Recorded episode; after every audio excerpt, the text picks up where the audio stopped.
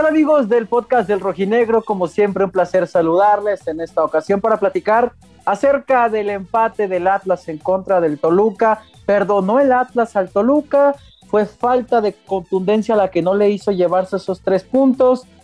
De verdad, el Toluca jugó tan mal como para darle la iniciativa del juego. Y además estaremos platicando, porque hay fecha doble, del juego del próximo martes en contra del Atlético de San Luis. ¿Qué tanto vale en el tema de puntos ese que rascaron del infierno, tomando en cuenta que el Toluca tenía cuatro partidos seguidos ganando en casa? ¿De verdad sirve para el tema cociente? ¿Qué tan bravo será el cotejo frente al Atlético? Ya lo estaremos platicando. Por lo pronto, le mandamos un abrazo al buen Freddy Olivares, en esta ocasión no nos estará acompañando. Para nuestra desgracia, quien sí nos acompaña es el buen Enrique Ortega. ¿Qué tal, Enrique? ¿Cómo estás? Saludo con mucho gusto. Abrazo, muchachos, acá listos para hablar del empate y de lo que viene contra el conjunto potosino. No hubo guerra civil en la casa, todo se quedó bien, estable. Nada es que por culpa de las fallas del Atlas, tengo que pagar la mitad de la apuesta y tengo que pagar la mitad de la cuenta de las pizzas. Ay, por favor, que con lo que ganas puedes pagar eso y más. El que nos saluda es José María Garrido, quien se hace un espacio en su apretada agenda este fin de semana, que está un poco ocupado, pero nos está acompañando en esta emisión. Chema, ¿cómo estás? Pues aunque no lo creas, ya ha sido este, un poco pesada la, jornada, Beto. Un saludo para, para ti, para la gente que nos, que nos acompaña. Eh, eh, tuvimos entrevistas hace rato, en un ratito más tenemos enlaces. Este, en fin, hay, de todo, hay una chance de ver tantito fútbol. Nada más que, bueno, pues este, aquí estamos, aquí estamos con mucho gusto. Fíjate, Beto, eh, que eh, tengo la, impresión de que Atlas sí perdona al Toluca ya entrando de, lleno en el tema. Eh, y también tengo la impresión de que Atlas muestra avances, pero a paso de tortuga. Chema, chema, avances que no le sirven de nada al equipo. O sea, dime, dime, pero dime, Chema, espérame, todavía no entres en detalles. Vamos a saludar a José Acosta, que no pudo eh, tener participación el día de Bruno Marioni, pero que estaba extasiado durante la plática con es cierto, pero sí, creo que se quedó con ganas de, preguntarle algo. exactamente. ¿Cómo estás, mi estimado José? Te saludo con mucho gusto. Frustrado por el empate. Está frustrado por el empate. Yo creo que muchos rojinegros comparten. Oye, dime. Oye, Beto. ¿Te escucho? ¿Quién, quién, quién, tendrá más ¿Quién tendrá más participaciones de profundidad? ¿Jorge Campos o el Tocayo? O Diego Barbosa. Ah, no esperabas esa última.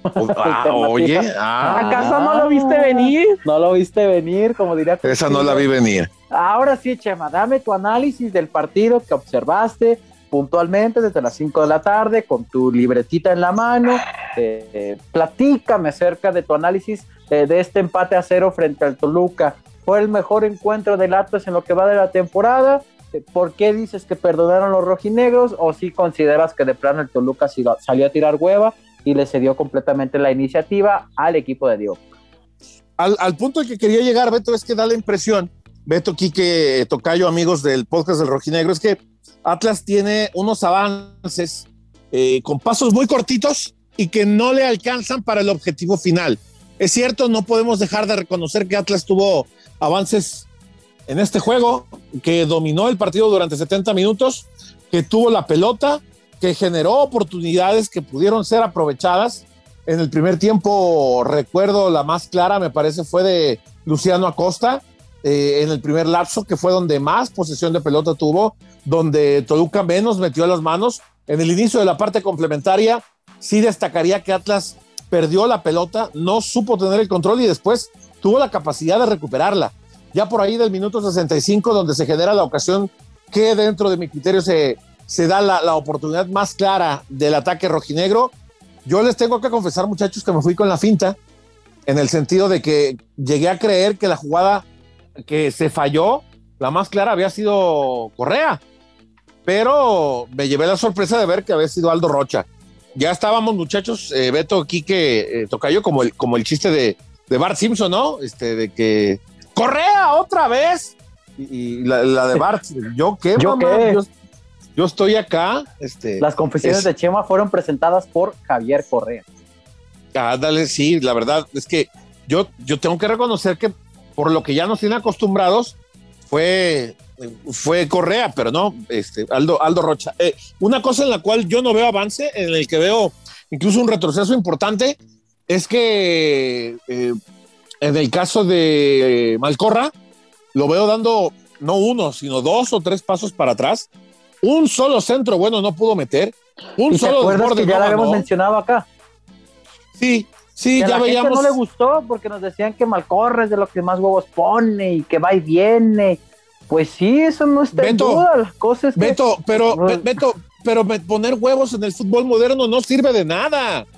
Dime un jugador que poniendo huevos en un fútbol como el que se juega en la actualidad, sí, mucho físico, mucha entrega y lo que quieras y gustes, no sirve de nada si no te puede resolver con un buen pase, no te puede poner un buen centro, no hace una buena definición, no encuentra líneas de pase para entregar la pelota a sus compañeros o la pierde en una salida. Ah, pero es que pone muchos huevos. Eso no le sirve de nada a ningún equipo, y menos a uno que está peleando por no pagar una multa como la que está por, por pagarse, ¿no? Si es que se va a pagar.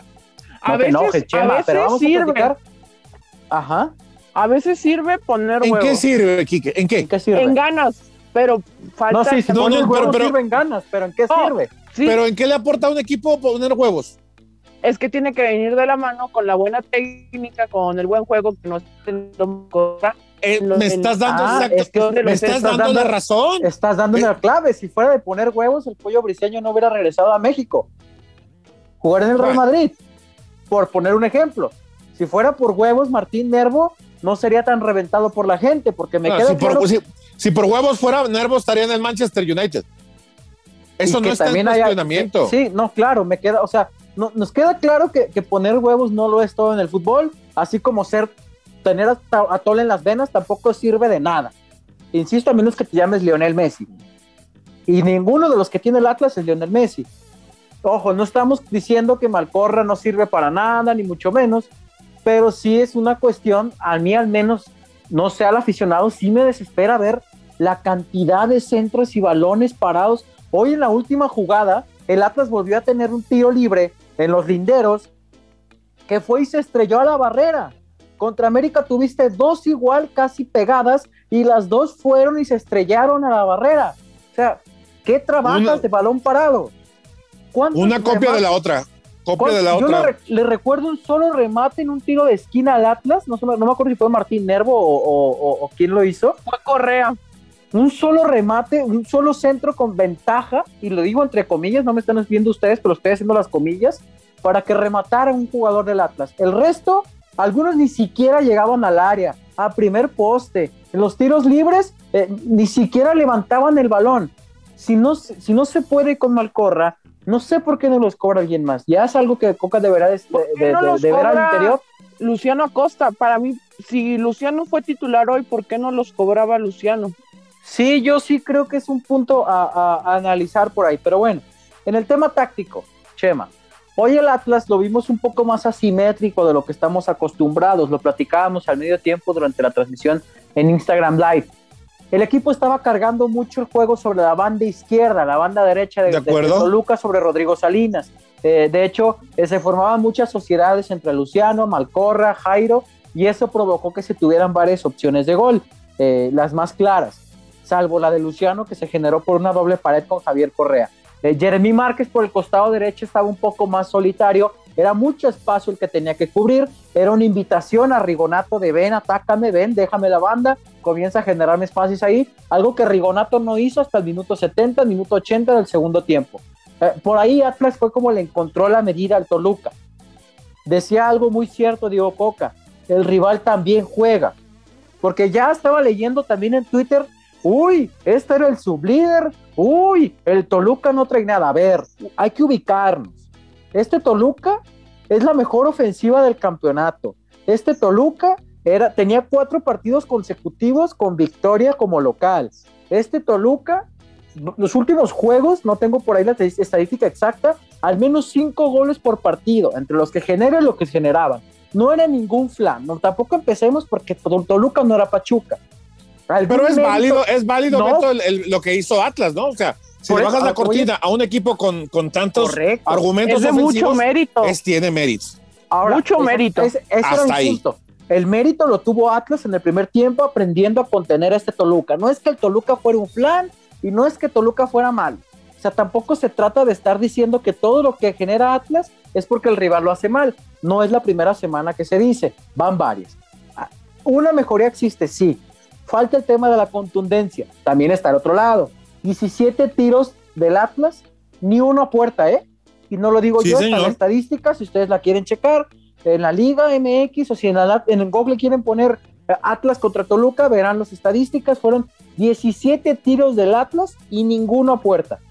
8 tiros de esquina más que el rival. es decir, el Atlas sí tuvo el balón, sí generó, sí hubo varias, pero ese último toque está haciendo falta.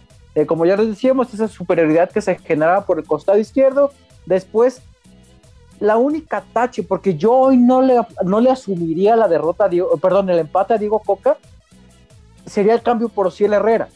Hoy Ociel Herrera entró desconectadísimo. Tocó tres balones y en uno lo pisó, el otro se lo quitaron y el otro se le escapó. Estuvo desconectadísimo Ociel Herrera. Eh, sí entiendo que Luciano Acosta a lo mejor no te iba a dar para 90 minutos. Quedará nada más la duda de por qué no jugó Renato en lugar de Ociel. Esas son cosas que solamente Diego Coca podría entender.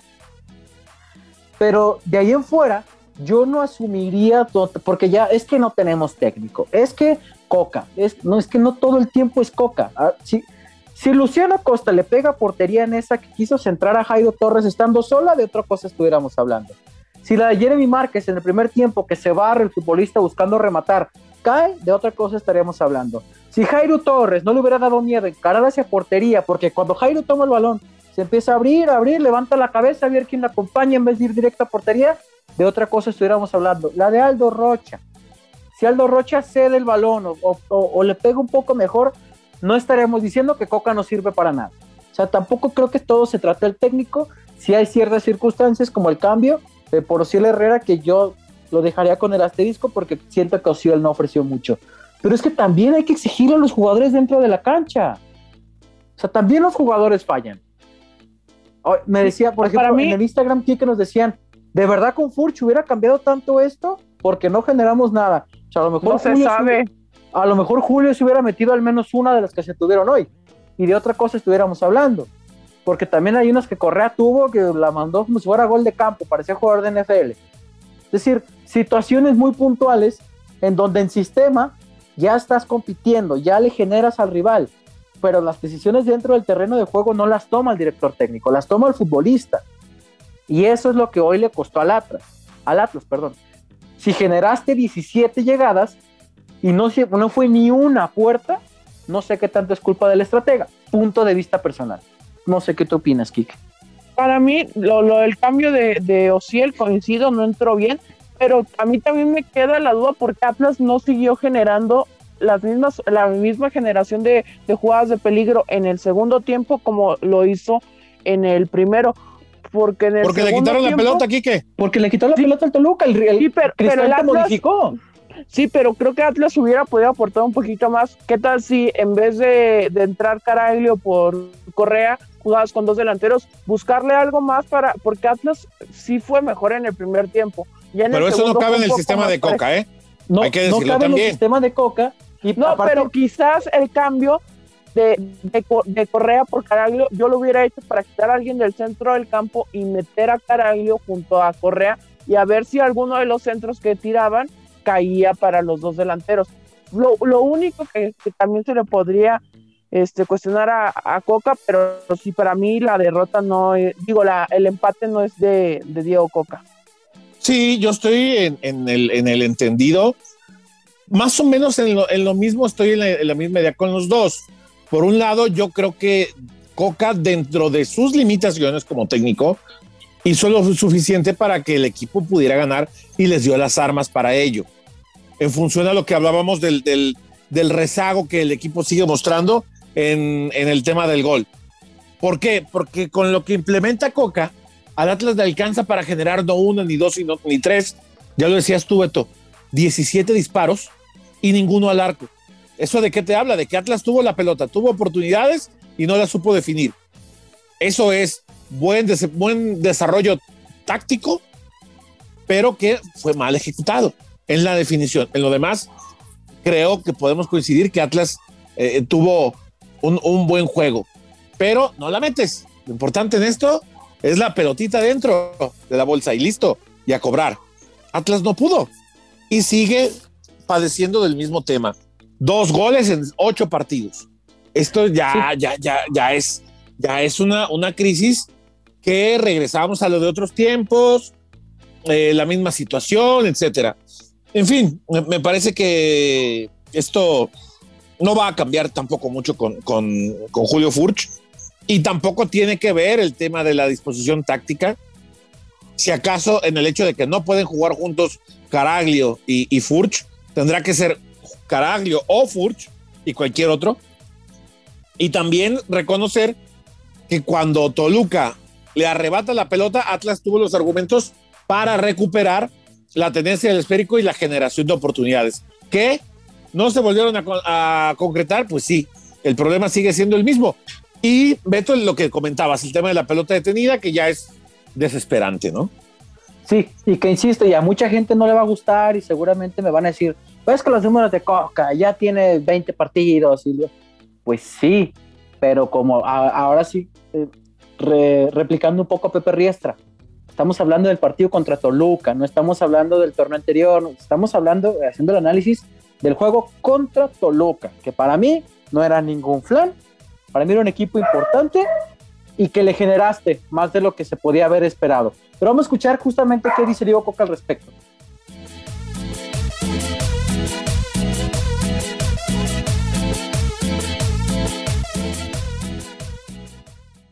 No, no, yo realmente no comparto. Yo no veo falta de confianza, al contrario.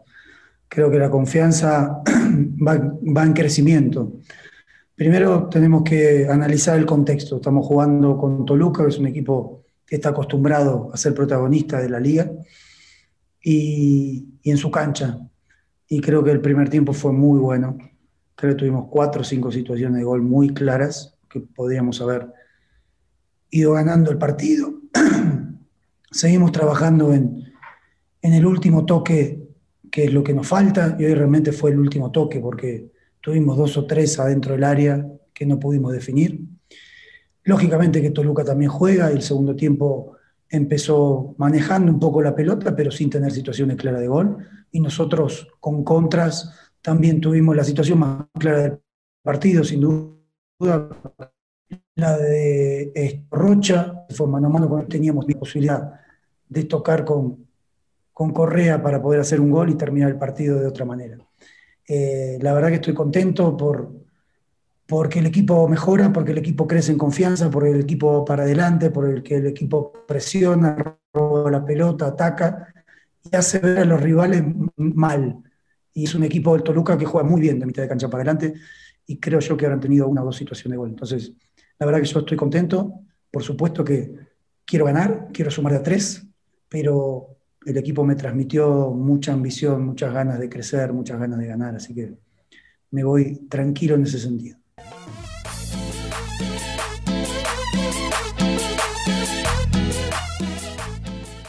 Beto, pues, ahí, ahí, escuchábamos, Quique, la exposición en la conferencia por parte del técnico Diego Coca en el encuentro de este sábado. Quique, ¿qué dice nuestra gente? ¿Qué apuntan?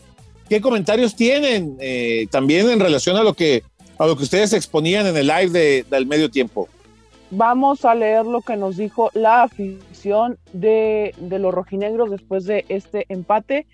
José Pablo, el mejor partido de la temporada, pero es increíble la desconfianza que se tiene al llegar a la portería. Lo de Ciel, Madre Santa, ya no quiero hacer bilis, lo que comentaba Beto. Chepe, Acosta titular el resto del torneo, creo que sí se lo ha merecido. Atego, no entrenan balón parado, la desconfianza en Acosta, Correa, Rocha y Caraglio es importante. El exceso de confianza en Márquez, Herrera y Torres es preocupante y lastimosa. Eh, temo, mal resultado por cómo se dio el juego. EMC, ¿por qué Malcorra tira todos los centros y todas las jugadas si tiene 10 partidos sin dar un buen centro? El Cholito de la Craclisco el mejor partido del torneo y quizás de la era Coca y al final sirve de poco por la falta de gol. Este equipo de Coca ha logrado más de un gol en alguno de los partidos. Nos pregunta No. De No. hecho, no. Sí, sí, sí lo ha hecho. ¿Con Eh, quién? Contra Chivas. El torneo pasado. Ah, sí, cierto, pero lo perdió. Eh, sí, cierto, nada más con- eh, cerraría el comentario de lo que nos dice la gente. Qué bien se vio Luciano Acosta. Ojalá esta versión de Luciano la viéramos más seguido, ¿no? Eh, y esa determinación. consecutivos. No sé si, si, si la falta de confianza, esa ya es percepción personal, eh, en esa jugada que tiene mano a mano. eh, quizás una Costa en otras circunstancias lo- le hubiera pegado a gol, en esta ocasión decidió ceder al compañero, pero ojalá viéramos más de Luciano Acosta como lo que vimos este sábado en contra del Toluca. Pero a ver, Enrique, Chema, José, José, ¿tú qué opinas de lo que dice la gente? Grandes aportes. Grandes aportes. Pues sí, grandes aportes, José, tienes razón. a ver, eh, Chema, Quique, José, el martes, porque hay jornada doble, Sí, el. Atlas recibe al Atlético de San Luis. Este Atlético de San Luis que ha sumado a un ritmo desmesurado, si uno toma en cuenta las estadísticas que se hacen previamente. Desmesurado porque me refiero que está, está más o menos a 14 puntos de salvarse por matemática. Es decir, sumando poquito más de 14 puntos, así el Atlas gane todos sus partidos que le quede, se acabó. En este momento está pues un poco cuesta arriba la situación. Son más de 10 puntos los que existen entre Atlas y San Luis. Beto, pero a ver, perdón que te interrumpa. Eh, en Te este tema de la estadística. Sí. Para cómo están las cosas, con un Atlas que hace dos goles en ocho partidos. y ¿te que parece San Luis que de verdad- hasta de medio campo. Sí, hombre, qué, qué, qué bien está jugando este equipo de, de Rocco, ¿no? Y, y- y que nosotros que tanto, digo nosotros como, como gremio, como, como país incluso, criticamos al técnico, es que no conoce el medio, es que allá, es que, mira, Atlas tiene un técnico No, que no conoce, sé, bueno, que conoce, Atlas tiene un técnico no. que conoce muy bien el medio y no ¿Cómo le no? al al arco iris, ¿eh?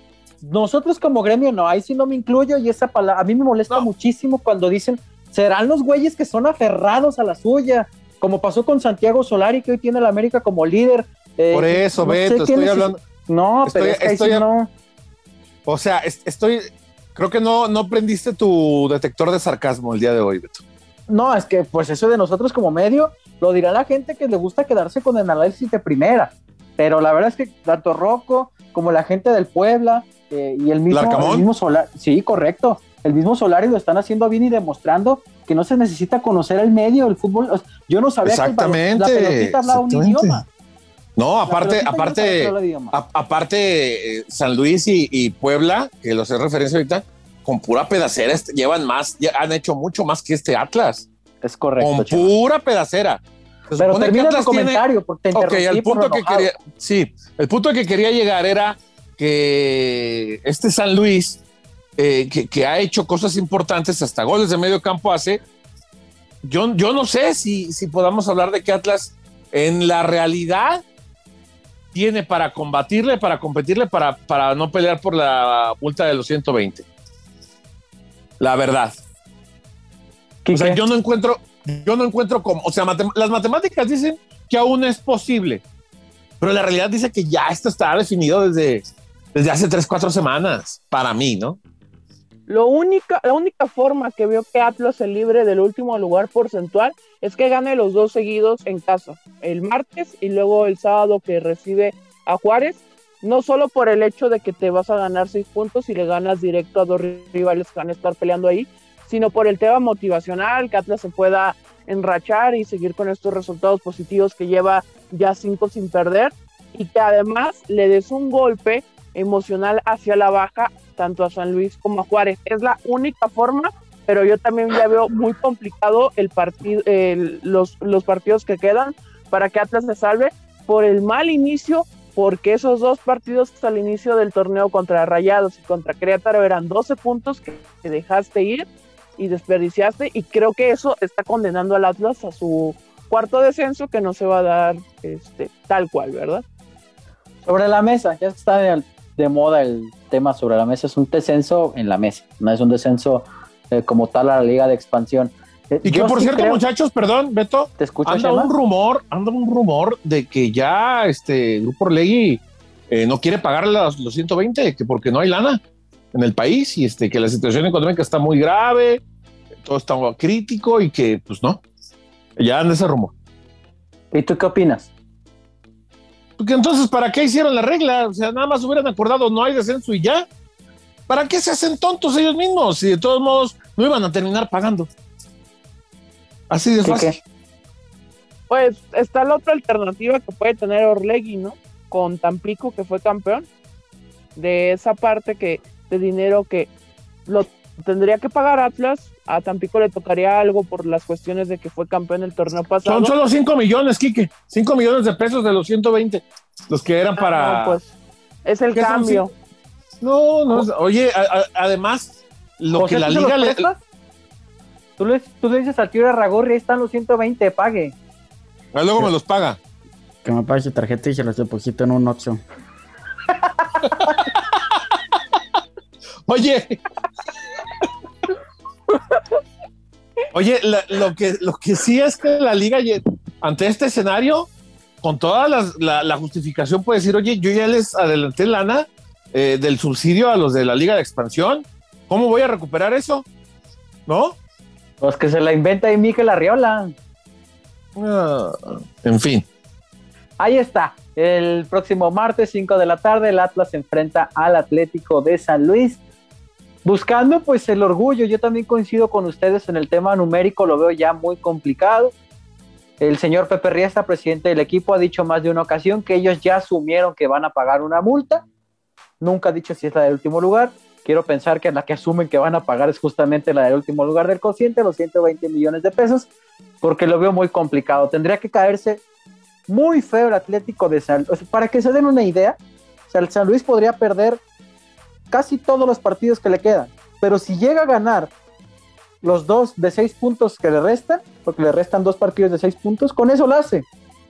Esa es la, la- la situación. Entonces, eh, vamos a escuchar justamente lo que dice Diego Coca sobre este partido. Le decían si él lo considera el partido del año para el Atlas. ¿Qué fue lo que dijo? Aquí lo escuchamos.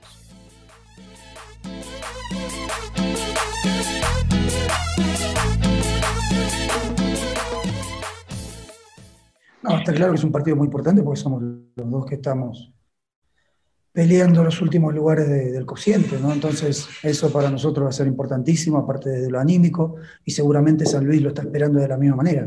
Así que va a ser un partido duro, difícil, desde lo mental, que tenemos que estar muy concentrados, tenemos que descansar porque tenemos dos días menos de descanso que San Luis, y eso es, para mí es una ventaja muy grande. Pero bueno, eh, tenemos que luchar contra todo y estamos convencidos que con este crecimiento vamos a poder sacar un buen resultado.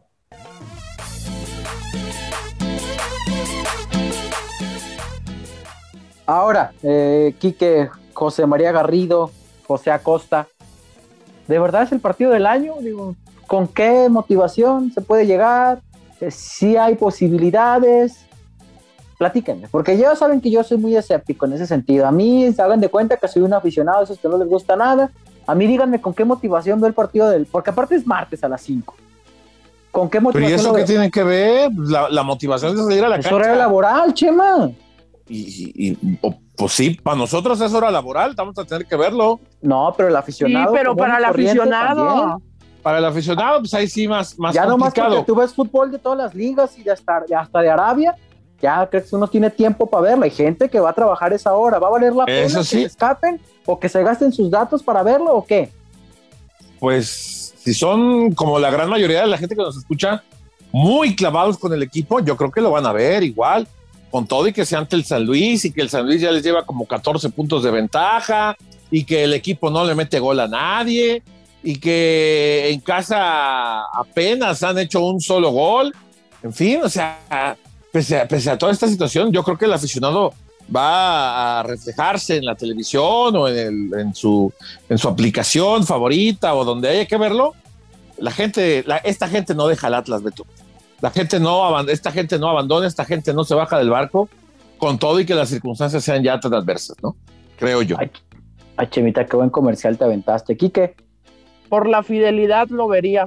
La única, porque ya lo comentamos eh, antes de las palabras de Diego Coca, es no es misión imposible porque por los números todavía es posible, pero para mí este, es por fidelidad, por creer que, el equipo puede levantar, que se ha visto alguna mejora a paso tortuga, pero mejora.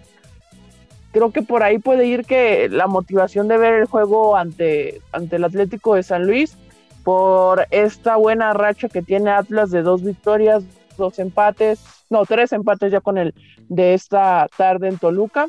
Por ahí puede ir la motivación de, de ver y alentar al Atlas contra San Luis, que sí es un juego importante, pero no es determinante para el descenso, porque San Luis va a seguir arriba del Atlas, aunque el Atlas le meta 10 el martes en el Jalisco.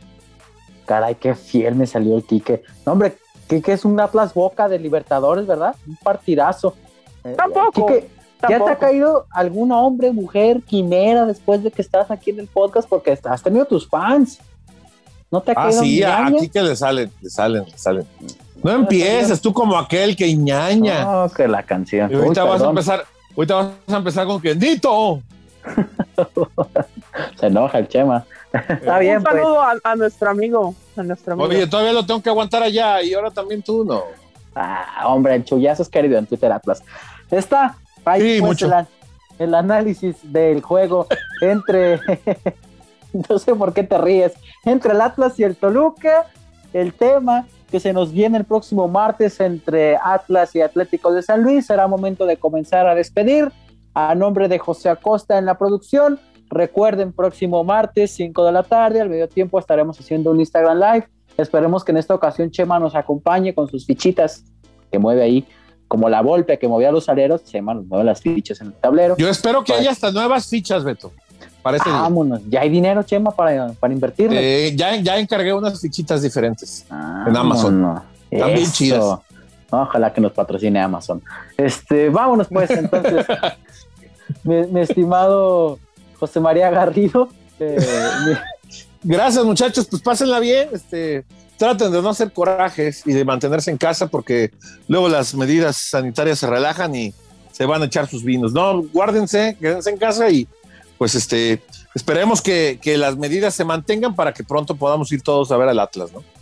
Vámonos muchachos, eh, recordar, no hicimos capítulo porque hay jornada doble, pero eh, próximamente llegará una edición hablando de la Liga MX Juvenil con el, las rojinegras.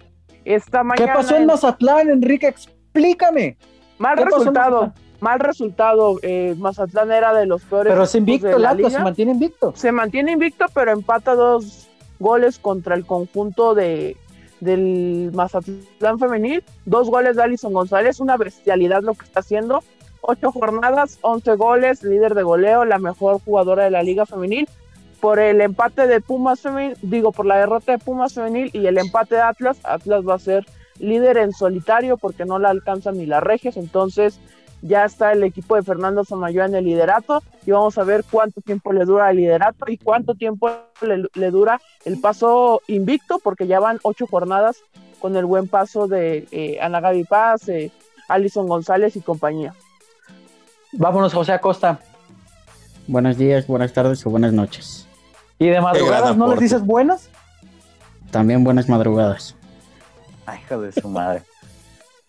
Vámonos ya. Oigan, muchachos, este, José, recordarles que correa en la cancha, dime. Sí, oye, así como tuvimos el otro día Bruno Marioni de invitado, así habrá otros invitados de ese nivel, ¿eh? este, no se desesperen. Nada más porque es jornada doble, no tenemos invitado esta semana, pero eh, prometemos que en la próxima habrá uno y ya estamos cocinando uno de gran nivel para contar muchas anécdotas y muchas historias del Atlas, del Atlas viejo y que muchos no vimos para la fecha FIFA. ¿Me puedes adelantar algo, Chemita? No te voy a adelantar nada, no te voy a adelantar nada.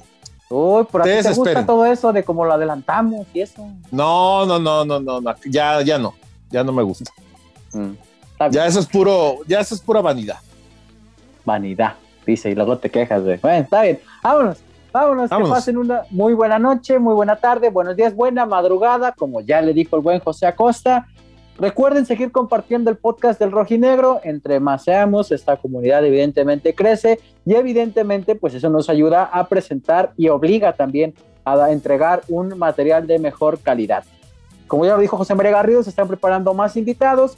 Esta semana, como ya lo dijo Enrique Ortega, replicando a mis compañeros, no habrá capítulo del femenil, tampoco previa del San Luis, por así decirlo, pero estará este episodio. Sin embargo, después del juego frente al Atlético de San Luis, ya estaremos hablando de lo que se viene el próximo sábado, porque son dos como local de manera consecutiva en contra de los Bravos de Juárez. Nos vemos hasta aquí, una edición más a nombre del podcast del Rojinegro. Le agradecemos muchísimo. Un abrazo a Alfredo, Alfredo Olivares. Esperemos que se integre para el próximo episodio.